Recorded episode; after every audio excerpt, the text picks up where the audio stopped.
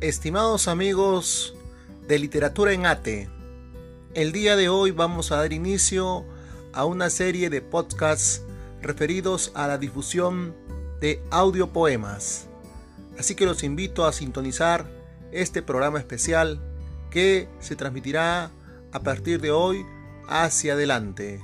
Así que amigos, los invito a seguir este proyecto y esta iniciativa particular que estoy desarrollando, pues como ustedes saben, César Pineda Quilca siempre ha destacado por difundir la literatura, la lectura y sobre todo la cultura en nuestro país.